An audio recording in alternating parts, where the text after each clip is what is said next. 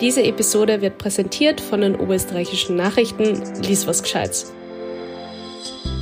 Man spart sich einfach extrem viel Zeit und Zeit ist Geld. Ähm, und man hat einfach einen viel angenehmeren, stressfreien Planungsverlauf. Und natürlich auch am Hochzeitstag muss man weder die beste Freundin noch die Mama noch sonst wen einfach einspannen, sondern die können einfach den Vormittag mit dir genießen, also mit der Braut genießen beim Getting Ready ähm, und müssen jetzt nicht Tische dekorieren oder Namenskärtchen aufstellen. Willkommen beim Podcast Bits Bobs Brunch Club, dem Community Podcast. Ermutigende, lustige, auch manchmal traurige, aber vor allem immer wahre Geschichten aus dem Leben erzählt von und für euch. Willkommen zu einer neuen Folge Bits Bobs Brunch Club. Auch heute wieder absolute Frauenpower am Start. Ich darf nämlich heute eine Unterhaltung mit der Luise führen. Ähm, sie ist selbstständige Wedding Plannerin und der ist tatsächlich schon seit 2017, wo der Job wahrscheinlich in Österreich noch eher unbekannt war. Ähm, da hat sie sich nämlich tatsächlich schon mit 22 selbstständig in dem Bereich gemacht. Hut ab an dieser Stelle. Ähm, ich weiß nicht, äh, ob dem ein oder anderen vielleicht der Film Wedding Planner, verliebt, verlobt, verplant, glaube ich, heißt der, mit der Jennifer Lopez etwas sagt, aber danach wollte ich damals unbedingt Wedding Plannerin werden. Deswegen freue ich mich unglaublich, dass ich mich heute mit dir unterhalten darf. Hallo Luise, erst einmal. Hallo. Ähm, ich habe mich so gefreut über deine Mail, weil, wie gesagt, also du hast einmal erstens einmal die längste Mail geschrieben an brunchclub.reported.com, glaube ich, die ich jemals bekommen habe. Du hast einfach mal deine Lebensgeschichte niedergeschrieben.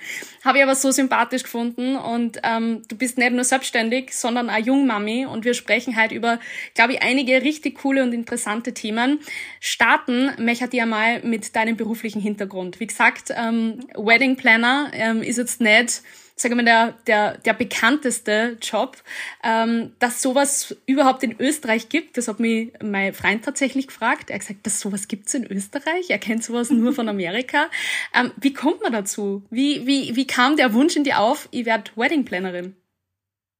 Ich wollte eigentlich immer schon Wedding Planner werden. Also ich habe das wirklich schon, ich glaube, mit 16, 17, 18 gesagt, ja, also ich, ich werde Hochzeitsplaner und alle so, ja, mh, den Beruf gibt's gar nicht. ähm, und und habe dann irgendwie alles danach gerichtet, um den Beruf irgendwie für mich wahr werden zu lassen. Also nach der Schule habe ich dann geschaut, okay, wo kann man Eventmanagement studieren, wo kann man das machen? Ähm, und das gab es in Österreich tatsächlich noch nicht. Also ich habe dann ähm, Tourismusmanagement studiert, auch im Ausland, ähm, um dann eben schon mit dem Gedanken, okay, ich möchte meinen Master in Eventmanagement machen und das in England. Mhm. Und ähm, habe dann einfach alle Schritte in die Wege geleitet, ähm, um um das einfach auch zu machen. Und das habe ich dann gemacht. Und ähm, dadurch, dass ich meinen Bachelor auch im Ausland gemacht habe, konnte ich den tatsächlich in eineinhalb Jahren fertig machen. Oh. Ähm, und dann anschließend noch den einjährigen Master. Also ich war dann auch mit ähm, 22, ähm, hatte ich meinen Master und habe dann direkt danach einen Wedding Planner Kurs gemacht ähm, und mich auch im Monat darauf selbstständig gemacht. Also das ging alles Schlag auf Schlag. Und es klingt so einfach. Ich kann mir nicht vorstellen, dass das so easy tatsächlich war. Ähm, aber erstens Hut ab vor 22 mit Master. Ähm, also das ist, das war auch irgendwann in meinem Lebensplan, ist sie leider nicht ausgegangen. ähm, aber ich glaube, so beschreitet jeder seinen Weg. Aber irre cool, dass das bei dir sofort so aufgegangen ist. Aber wie war mhm. so diese erste Zeit, sage mal, wo du dann gesagt hast, okay, mach mich damit selbstständig? Weil war der Markt da schon reif, 2017? Also so richtig, so dass da die Buden eingelaufen sind? Die Nein. also ich habe natürlich, bevor ich jetzt gesagt habe, okay, ich mache mich selbstständig, überall an schon bestehende Wedding Planner Bewerbungen geschickt oder ob ich mal zu Hochzeiten mitgehen darf. Ähm, und das war einfach alles immer mal immer gegen eine Wand gelaufen. So nein, ähm, ich bin ein Einzelunternehmen, ähm, das biete ich nicht an, ähm, das geht nicht. Und der einzige Weg für mich war eigentlich, mich selbstständig zu machen, mhm. um den Beruf kennenzulernen. Also es war wirklich, ich war davor vielleicht auf einer Hochzeit ähm, und konnte den Beruf nie so außer den Kurs kennenlernen. Und ich bin einfach wirklich ins kalte Wasser gesprungen, dachte mir, okay, wie, wie mache ich das jetzt einfach? Also ich habe mich immer schon für, für die Selbstständigkeit interessiert, auch während dem Studium, während der Schulzeit, ähm, aber dachte nicht, dass ich mich gleich selbstständig mache. Es war immer, mein Plan war, mit 25 gründe ich mein Unternehmen, ähm, weil ich mir nicht dachte, dass es davor möglich ist. Ähm, und dann habe ich einfach geschaut, okay, Gründerservice, äh, wie mache ich das, Webseite erstellen lassen ähm, und bin dann einfach Schritt für Schritt ähm, den Weg in die Selbstständigkeit gegangen und hatte natürlich keine Ahnung, wie komme ich an Kunden, wie komme ich an Brautpaare. Ähm, und da haben wir, okay, ich mache einfach mal und habe einfach mal gemacht. Und es sind tatsächlich einfach Anfragen reingekommen, ähm, weil es auch eben, also es gab noch nicht so viele Wedding Planner. Ich muss sagen, das wird jetzt immer mehr was ich auch sehr cool finde. Ähm, aber ich glaube eben dadurch, dass es noch nicht so viele gab und noch nicht so viele Webseiten gab, ähm, war ich halt auch einfach immer mit drunter in der Google-Suche mhm. ähm, und und habe dann so auch die Anfragen reinbekommen. Und so ist es gestartet. Das heißt, in der Anfangszeit hast du jetzt gar nicht äh, so viel Akquise betrieben oder sage mal Hochzeiten auch gratis mit ausgerichtet, so dass man sich ein Portfolio schafft oder so. Also so hätte ich mir das jetzt vorgestellt. Ja, nein, gar nicht. Also ich wollte nie meine Leistungen gratis anbieten, weil ich mir dachte, nein, ich leiste dafür viel Arbeit, es ist viel Arbeit und ich, ich bin auch irgendwie der Meinung, okay, was nichts kostet, ist nichts wert. Und im Nachhinein dann Brautpaare haben, nein, also ich habe das gratis bekommen. Und dann sagen die anderen, ja, okay, kannst du mir da auch einen anderen Preis machen? Mhm. So, das geht halt, finde ich so, also es kam für mich nicht in Frage. Ähm, und ja, deshalb habe ich einfach begonnen, also im ersten halben Jahr, muss ich sagen, hat sich nichts getan. Ähm, aber ich habe jede Woche Blogposts geschrieben über Hochzeitsthemen. Wie plane ich eine Hochzeit? Ähm, Tipps für die Gästeliste. Und ich muss sagen, ich kenne mich auch sehr gut aus mit SEO. Und wollte gerade ähm, sagen, SEO-Marketing quasi gleich mal von vorne weg. Äh, ja. Krass betrieben.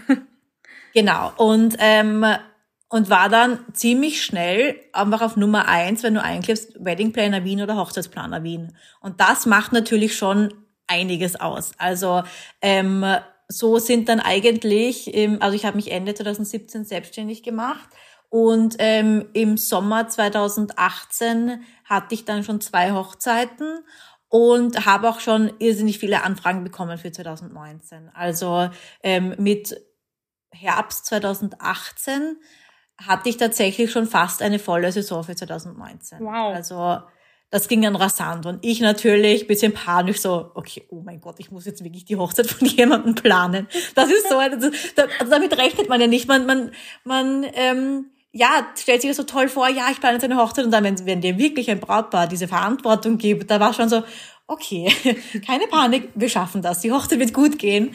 Ähm, und ja, und so ist das eigentlich ziemlich schnell ins Rollen gekommen. Wie gesagt, ohne irgendwie viel Werbung, Marketing zu machen. Natürlich Blogpost schreiben, das war auch viel Arbeit, aber somit habe ich mich dann, finde ich, irgendwie bisschen so als Expertin ins Netz gestellt.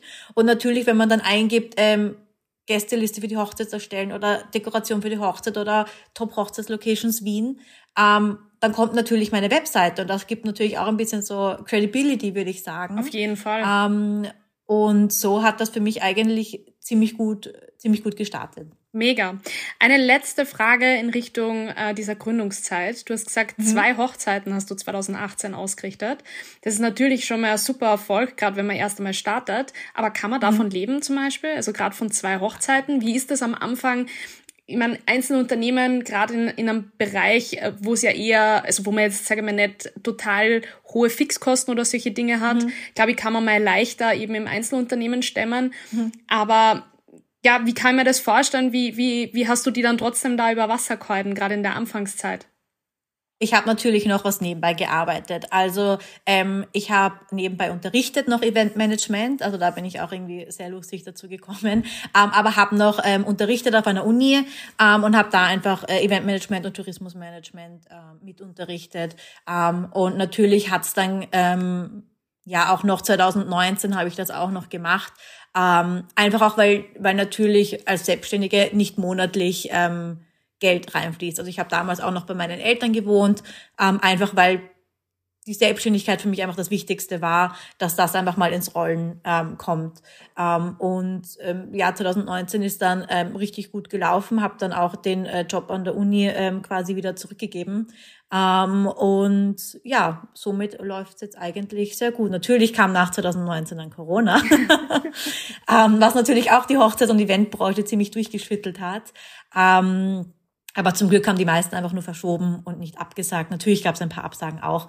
Ähm, aber ja, also natürlich, ähm, man muss schon einige Hochzeiten ausrichten, ähm, damit man davon auch leben kann, nämlich das ganze Jahr über. Also ich habe das auch so aufgeteilt, dass sich die Zahlungen in Teilzahlungen aufteilt, damit nicht einfach einmal alles reinkommt, sondern damit sich das auch gut verteilt übers Jahr. Mhm.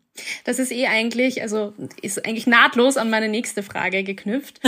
ähm, vielleicht nur ganz kurz zu dem, was du vorher gesagt hast. Ich finde, das ist nämlich auch total wichtig, wenn man über Gründungsthemen redet, dass man halt auch irgendwie so ein bisschen dieses ganze Surrounding beschreibt. Weil ich finde, es hört sich sonst so leicht an. Im Nachhinein kann man das immer so easy beschreiben. Und ich habe mir ja auch mit, also ich habe 2015 mein Unternehmen gegründet und zu dem Zeitpunkt war ich 20 Jahre alt und das ist halt einfach, ähm, ich glaube, man schraubt dann die Erwartungen so hoch. Also ähm, man gibt natürlich auch einen anderen Teil auf und versucht halt irgendwie alles dem mhm. unterzuordnen. Und deswegen wollte ich das einfach jetzt noch mal ein bisschen so aus dir rauskitzeln, weil ich finde, das ist einfach ganz, ganz wichtig, dass man weiß, dass man gerade in der Anfangsphase, mhm. dass man das super einbeißen muss und manchmal auch einfach wirklich alles dem unterordnen muss, damit es dann eben floriert und funktioniert. Aber die Frage, die an das äh, danach Gesagte quasi anschließt, ist, Würdest du deinen Job als Saisonarbeit beschreiben? Weil, ähm, sage mal, es ist ja trotzdem die Hochzeitssaison beginnt. Wann beginnt die circa? Im April, Mai? April, April, ja. Und wahrscheinlich die Wobei letzten... sich das jetzt auch immer mehr vermischt. Also okay. Winterhochzeiten sind jetzt total ein Ding. okay, sehr gut. Good for you. Aber wie, wie teilst du dir das auf? Oder wie kann ich mir vorstellen, dass so die Arbeit sich in am ganzen Jahr sozusagen verteilt. Da wird es wahrscheinlich Planungsphasen geben und dann mehr diese mhm. Umsetzung und Ausrichtungsphasen. Wie, beschreibe einfach mal so ein bisschen nur skizziert dein Jahr sozusagen als, als Wedding Plannerin. Ja, also Saisonjob ist es absolut nicht. Ähm, es ist das ganze Jahr ist eigentlich auf Hochtouren. Ähm, also ja, wo beginne ich zu beschreiben? Beginne ich im Jänner oder beginne ich im Sommer?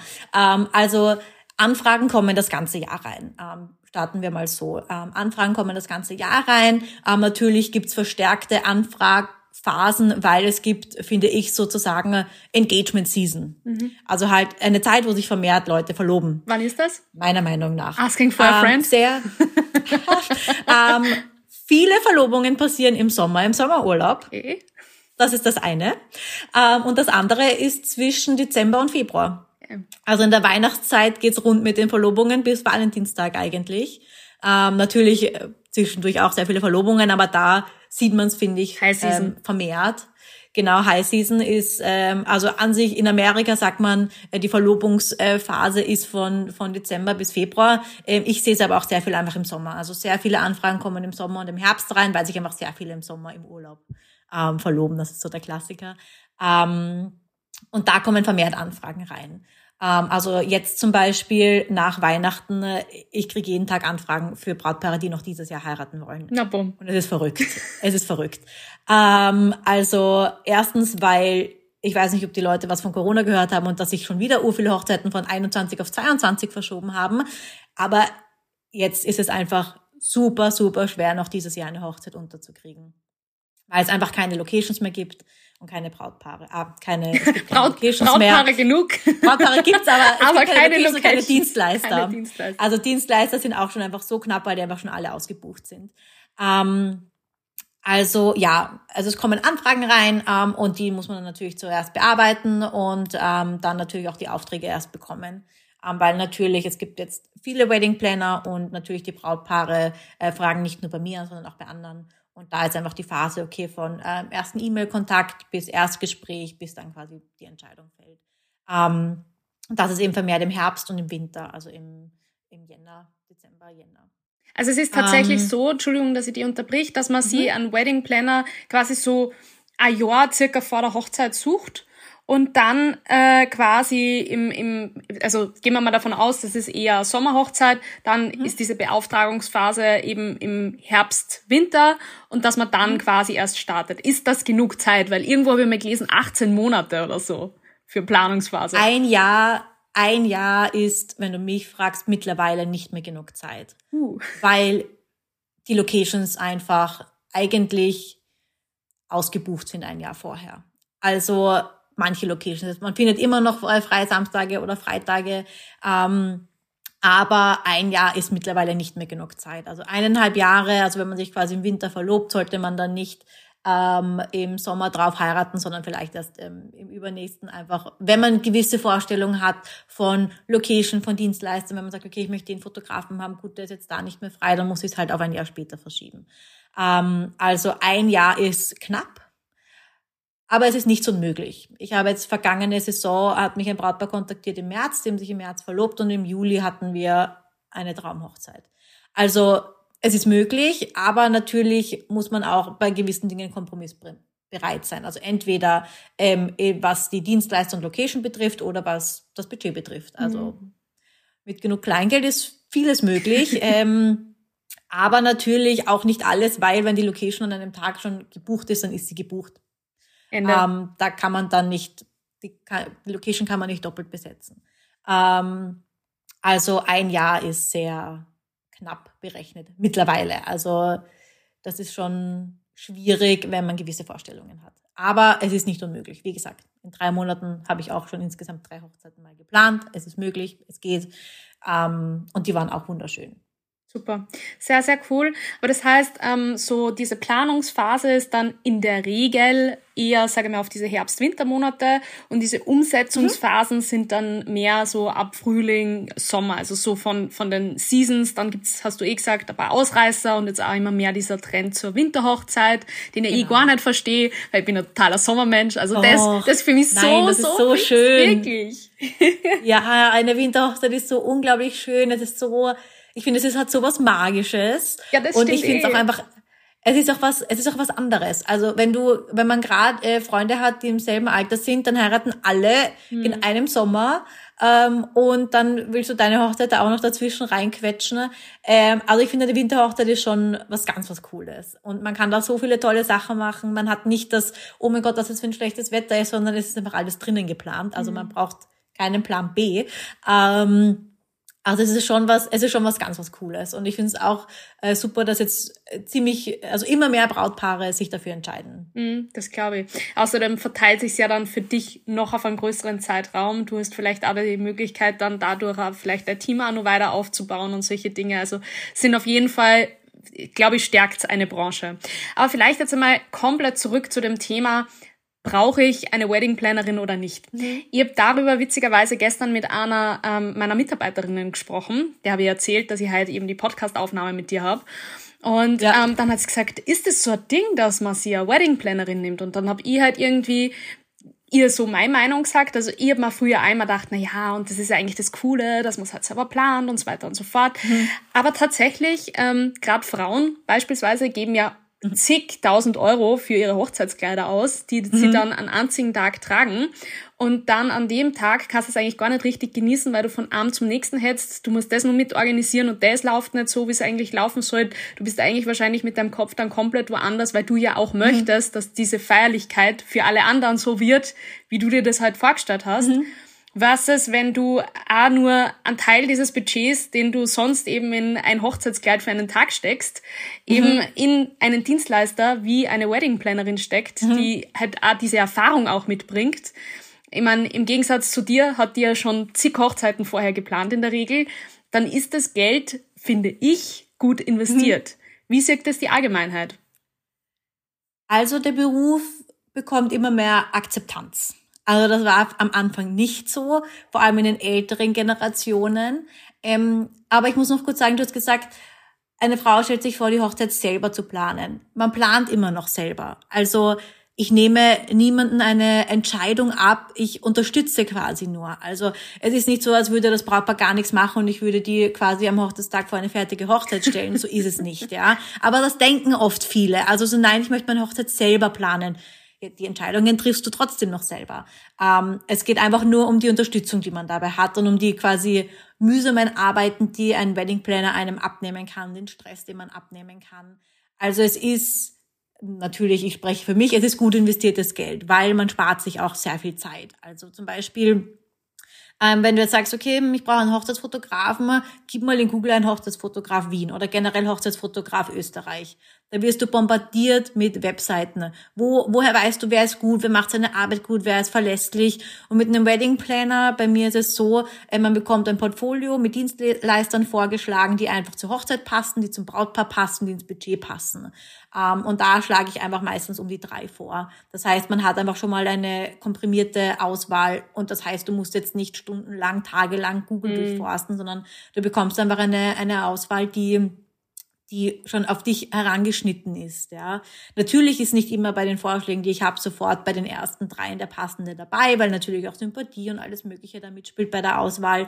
Ähm, aber man spart sich einfach extrem viel Zeit und Zeit ist Geld ähm, und man hat einfach einen viel angenehmeren, stressfreien Planungsverlauf. Und natürlich auch am Hochzeitstag muss man weder die beste Freundin noch die Mama noch sonst wen einfach einspannen, sondern die können einfach den Vormittag mit dir genießen, also mit der Braut genießen beim Getting Ready ähm, und müssen jetzt nicht Tische dekorieren oder Namenskärtchen aufstellen. Ja, also das finde ich gibt einfach auch schon mal extremen Mehrwert. Aber natürlich dadurch, dass es den Beruf noch nicht so lange gibt, ist es auch noch nicht für jeden verständlich oder man weiß noch nicht, was ein Wedding Planner macht.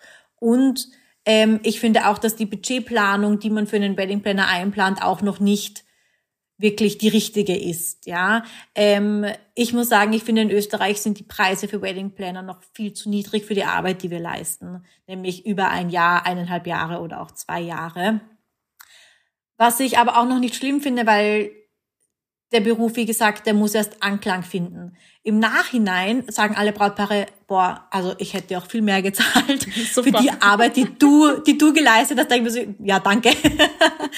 für die Arbeit, die man leistet. Aber man muss natürlich, ich finde, wir sind da, der Beruf ist immer noch in der Wandlung, dass es einfach ein anerkannter Beruf wird, ähm, der auch geschätzt wird. Und daher tut sich gerade extrem, extrem viel. Und das finde ich, das finde ich so toll. Und da ähm, tragen natürlich die bestehenden Wedding Planner, die das auch schon einige Zeit machen, auch sehr viel bei, um die Branche zu, ähm, ja, zu formen in die mhm. richtige Richtung. Mhm.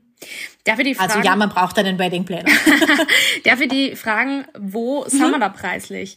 Wie mhm. kann man das ein, ein budgetieren quasi, ja? Also ja ab, ab wann zahlt sich's aus? Welches Budget braucht man auf jeden Fall, mhm. um einen Wedding mhm. Planner mhm. zu beauftragen? Das ist schwer zu verallgemeinern, weil unterschiedliche ähm, Wedding Planner bieten unterschiedliche Leistungen an. Äh, ich mache am liebsten die einfach die Komplettplanung von okay Heiratsantrag ist da, ähm, wir wollen zu planen starten, dass ich da einsteige bis zum Ende des Hochzeitstages. Also Ende des Hochzeitstages ist für mich nicht vier in der Früh, sondern 20 Uhr circa. Ähm, aber das mache ich einfach am liebsten, einfach um da ein komplettes Bild zu bekommen, um da einfach ein Brautpaar von Anfang an unterstützen zu können gibt natürlich auch Brautpaare, die sagen, nein, wir wollen nur Hilfe bei der Location-Suche, wir wollen nur Hilfe am Tag der Hochzeit. Das heißt wirklich von einzelnen Dienstleistungen wie Hilfe bei der Suche nach Dienstleistern oder nach Location etc. Ähm, bis hin zur Komplettplanung ist einfach alles da. Ähm, aber ich scheue mich nicht, ähm, um meine Preise zu sprechen, wenn man von einer Komplettplanung spricht. Also ich spreche da jetzt von meinen mhm. Preisen. Jeder Wedding Planner ist da anders.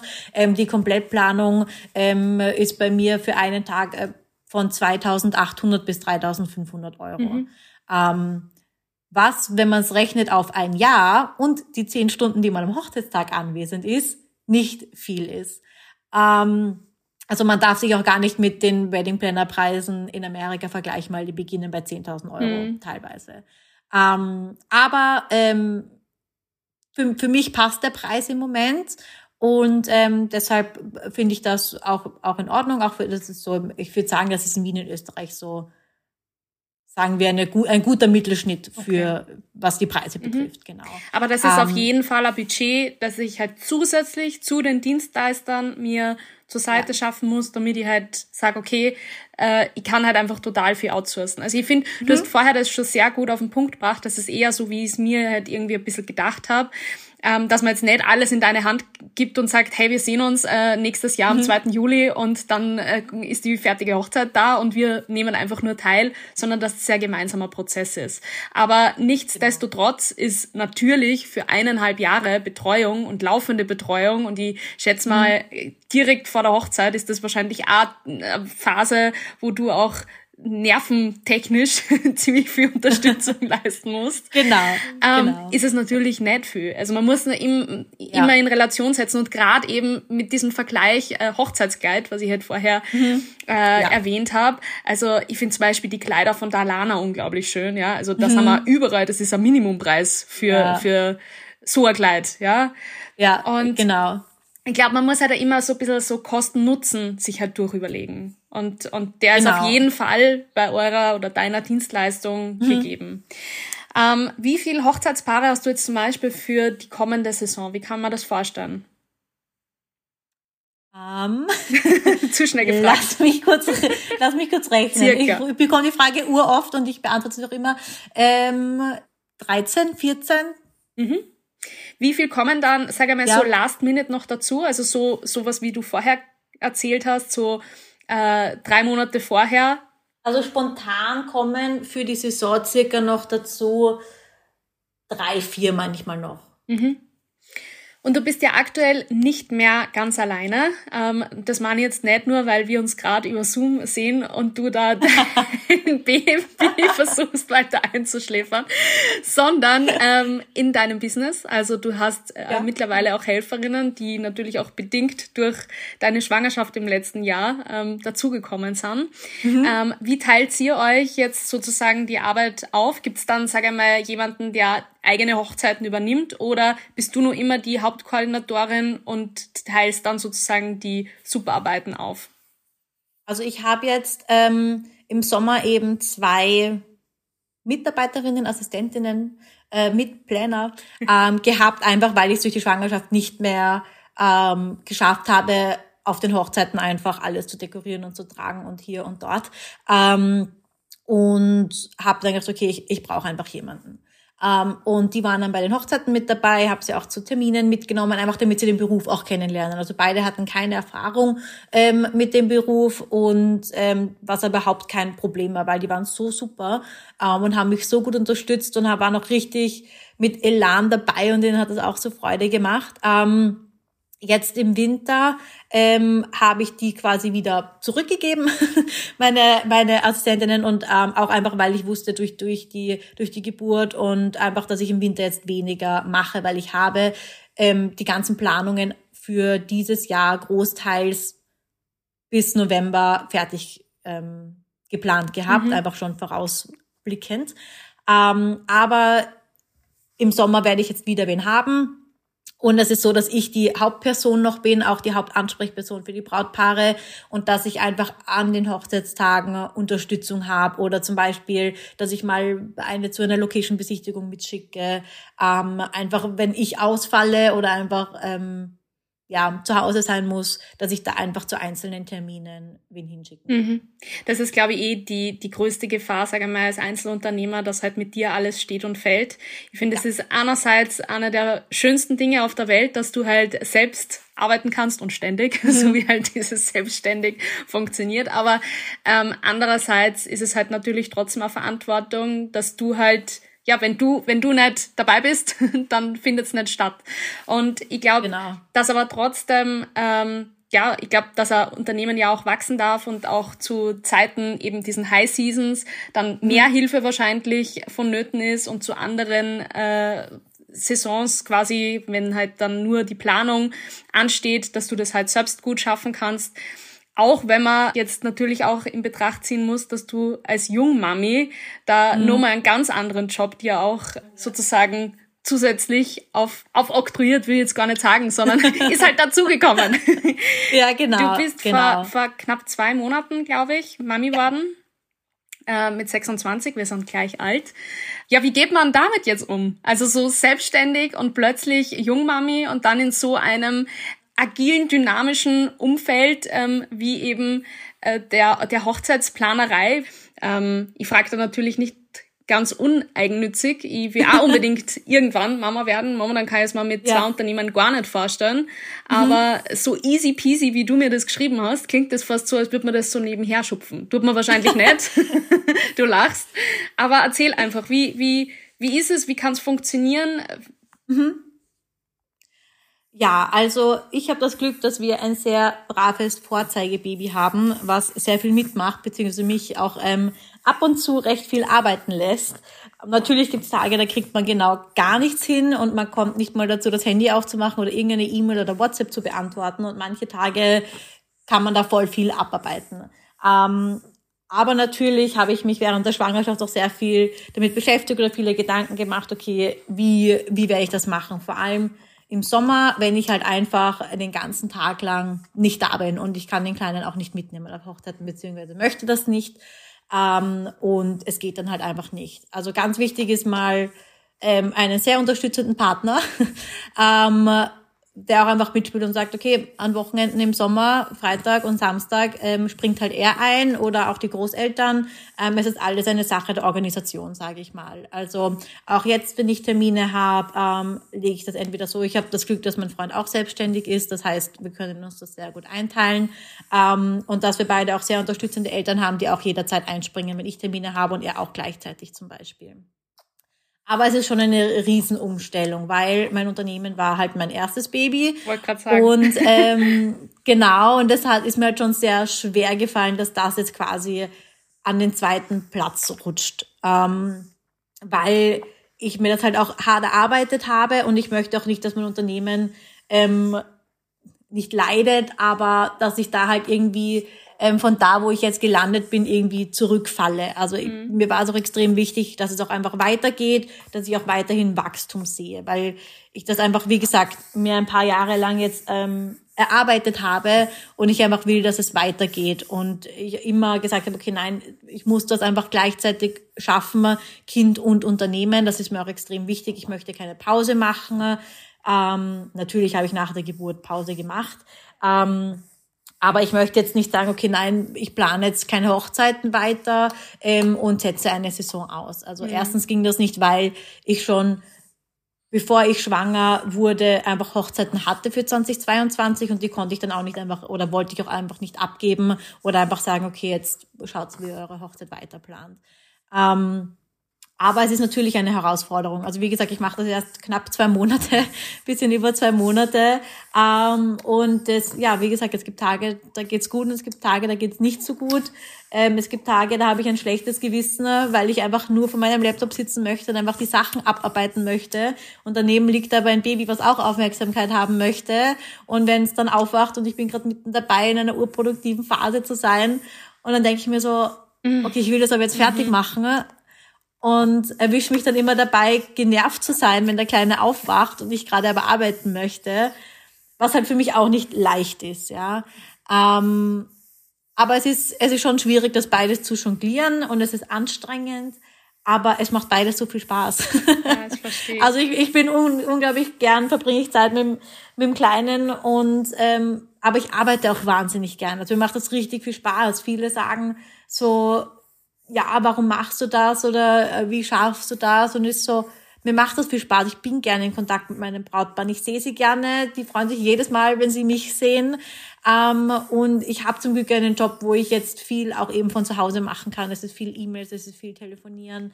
Ähm, aber auf der anderen Seite auch sehr viel, wo ich halt auch einfach dabei sein muss. Also ich kann kein Brautpaar alleine zu Location-Besichtigungen schicken. Hm. Nicht immer. Ähm, da braucht es einfach meine, meine Anwesenheit. Das ist halt einfach mein Job, da dabei zu sein und einfach, ähm, ja, äh, mit Rat zur Seite zu stehen, den Brautpaaren und die einfach da zu unterstützen. Und ähm, ja, ich werde das einfach Tag für Tag herausfinden, wie das ist mit einem Baby. Wie gesagt, ich kenne das noch nicht, das ist neu für mich. Und ähm, ich, ja, bei manchen Brautpaarterminen war auch einfach schon dabei, weil es einfach nicht anders ging. Und, und meine Brautpaare sind da zum Glück so verständnisvoll und die haben sich alles so gefreut, wie ich ihnen von meiner Schwangerschaft erzählt habe, ähm, dass jetzt immer bei jedem Zoom-Meeting oder bei jedem Meeting so, wo ist der Kleine und ist er gerade wach? Also man, man entwickelt ja auch eine eine Beziehung mit den Brautpaaren. Also gegen Ende hin ist, ist es bei einigen schon einfach eine Freundschaft. Ich bin mit manchen noch immer in Kontakt und wir sehen uns regelmäßig. Ähm, und ja, so geht's dann halt auch gut. Also es ist jetzt kein Brautpaar, das jetzt genervt ist, wenn ich jetzt während einem Zoom-Call den Kleinen am Schoß habe, weil, einfach, weil er gerade aufgewacht ist. ähm, die, die, die Geräuschkulisse dürfen jetzt auch alle Hörerinnen mitgenießen. Aber das, das, das ist Work-Life-Balance, wie es im Buche steht, nur die andere. Ja.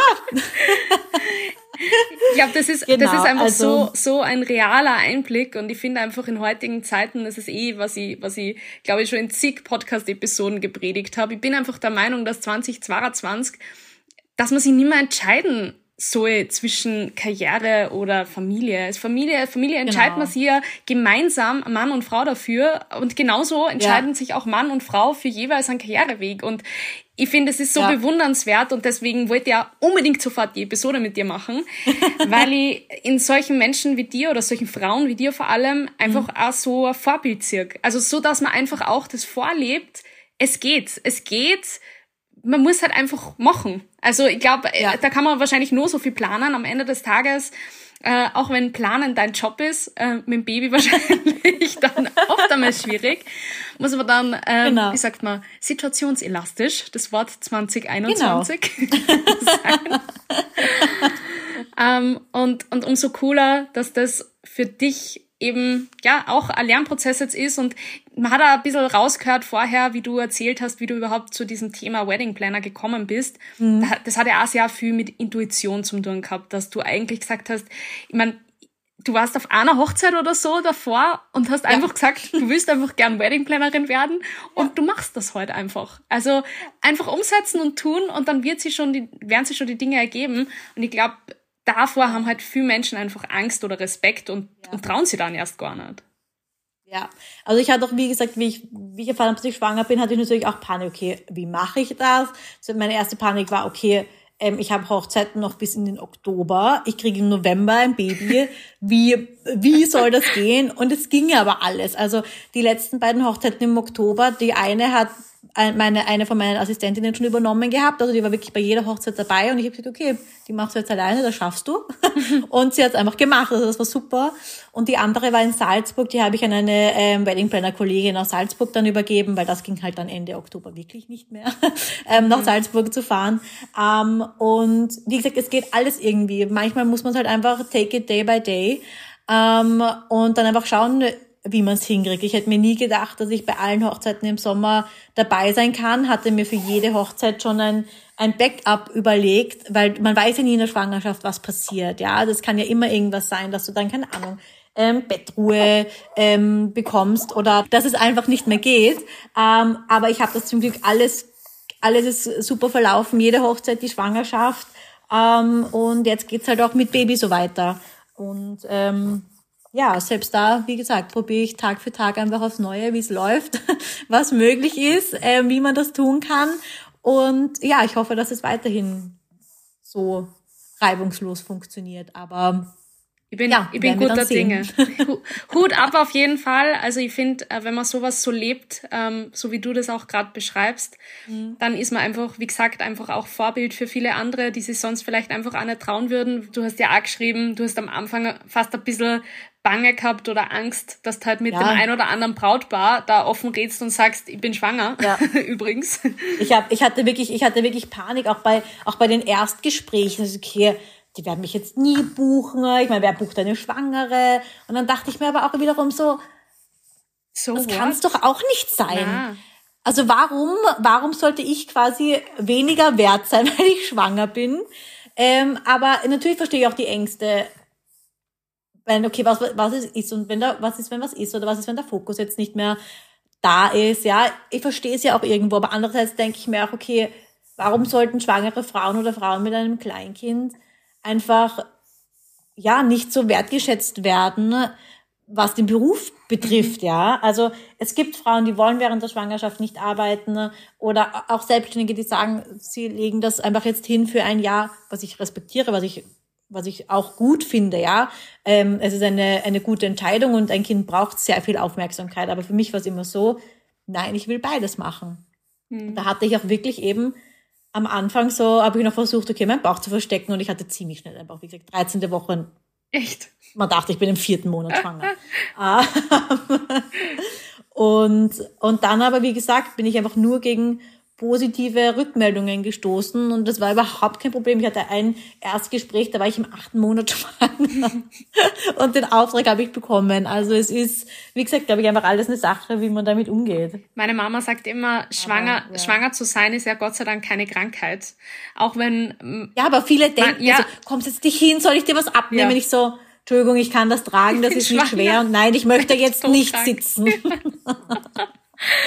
Voll, total. Aber ich glaube einfach, da muss in den nächsten Jahren auch noch so viel, sehr viel Umdenken passieren. Ich glaube, ja. da, da, das hängt von so vielen Faktoren ab. Das hängt für ja. mich auch davon ab, dass es auch endlich akzeptiert wird, dass der Mann vielleicht auch in der Anfangszeit ein paar Stunden zurückschraubt mhm. und ähm, ja. dass es also dass es dann nicht Vaterkarenz hast und dass das nicht verrufen ist, sondern dass es total logisch ist, dass sich zwei äh, erwachsene Menschen für ein Kind ja. entscheiden und dass dann ja. beide auch die Care-Arbeit genauso wie auch eben die berufliche Arbeit übernehmen. Also ich finde, es ist für mich so logisch, aber ich glaube, dass es einfach in der breiten Gesellschaft oft noch nicht so akzeptiert wird.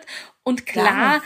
das, was man natürlich auch nicht vergessen darf, ist, also Mama zu sein und wenn sie wer nur dafür entscheidet, quasi Vollzeit mhm. für sein Kind äh, da zu sein, auch das kann ein Vollzeitjob sein. Also das ist ja nicht weniger ist wert. Es. Nur ist jeder, es. ohne Spaß, das ist es. Jeder, jeder schafft was anderes. Und das ist ja. eigentlich also ein bisschen die Conclusio, also mit, mit allen Frauen, die, die viel beruflich mhm. auf, aufgenommen haben, mit denen ich mich jetzt in ja. dem Podcast auch schon unterhalten habe, ja. kommt man eigentlich immer so zur Conclusio, jeder hat andere Grenzen, jeder hat andere berufliche genau. und private Grenzen. Und ja. du kannst nicht von einem auf alle schließen. Und der eine sagt nach einem 35,5 Stunden Job die Woche, er kann nicht mehr und ist überarbeitet. Ja. Und der andere ja. arbeitet locker 70, 80, 90 Stunden die Woche und schafft es. Genau. That's life. Ja. Aber was ich auch, was ich auch so, oder halt bisschen ähm, komisch finde, du auch gesagt, ja, ist, ein Vater wird so angesehen, wenn er Vaterkarenz macht oder keine Ahnung, ich sage so, Entschuldigung, ähm, das ist nichts Tolles. Das ist das, das Minimum, was du tun kannst, ist auch für dein Kind da zu sein. Und es soll nicht, warum wird das so hoch gepriesen, wenn Väter für ihre Kinder da sind oder, nein, also der war halt den ganzen Tag alleine mit dem Kleinen. Wo ich mir denke so, Good for ähm, you. Entschuldigung, warum wird das jetzt gelobt? Das ist, das ist das Minimum, was du tun kannst, einen Tag mit deinem Kind zu verbringen. Ja, ja. Also das finde ich halt auch noch immer so die Rollen einfach noch total falsch angesehen, finde ich teilweise. Liebe Luise, wir sind jetzt eigentlich schon am Ende der Podcast-Episode. Nachdem wir jetzt in den letzten paar Minuten, hat man wahrscheinlich auch gehört, also auch die Hörerinnen, einen kleinen Gast dazu bekommen haben, nämlich deinen süßen Sohn, ähm, werden wir jetzt noch schnell die Abschlussfrage machen. Und die lautet wie immer, was war dein größtes Learning bisher? ähm, das wollte jetzt eher beantworten. Ja, ähm, gut, ne, reden kann er noch nicht ganz. Ja. Ähm, mein größtes Learning ist auf jeden Fall, dass man sich nicht unter seinem Wert verkaufen soll. Also ähm, man selber weiß am besten, was man kann ähm, und dazu sollte man noch stehen und einfach ja darauf bauen, auf die Stärken zu bauen und einfach ähm, auch anderen versuchen beizubringen oder halt ja den Wert irgendwie beizubringen, dass, dass man, was man kann. Also wie ich auch am Anfang gesagt habe, ich habe nie angeboten, eine Hochzeit gratis zu planen, weil ich einfach wusste, was für Arbeit dahinter steckt. Und es war mir wichtig, dass das auch anerkannt wird. Und in manchen ähm, ja, Situationen ist es halt eben mit Geld für eine Leistung zu bezahlen. Das heißt einfach, äh, man soll sich nicht unter seinem Wert verkaufen und einfach zu dem stehen, was man kann und auf die Stärken zu bauen. Und da finde ich, werden dann auch die Schwächen einfach geringer, wenn man einfach sich auf die Stärken fokussiert ähm, und ja, einfach zu sich selber zu stehen und sich nicht unter seinem Wert zu verkaufen. Das finde ich einfach extrem wichtig und einfach auf die Stärken aufzubauen und dann funktioniert alles schon irgendwie. Sehr, sehr cooles Learning. Ich glaube, das kann man sowohl auf deine Selbstständigkeit als auch deine Jungmamischaft quasi so stülpen. Hey, es ja. freut mich so sehr, dass wir das hingekriegt haben. Auch mit deinem kleinen ja, Gast da. Ja. Ähm, ja. Für alle anderen, vielen Dank auch fürs Zuhören. Also alle anderen meine ich natürlich euch, euch Hörerinnen und Hörer. Ähm, wie immer gerne auf Spotify oder Apple Podcasts diesen Podcast bewerten. Und ich freue mich, wenn wir uns das nächste Mal hören. Danke und tschüss. Tschüss. Dieser Podcast wurde produziert von WePoddit.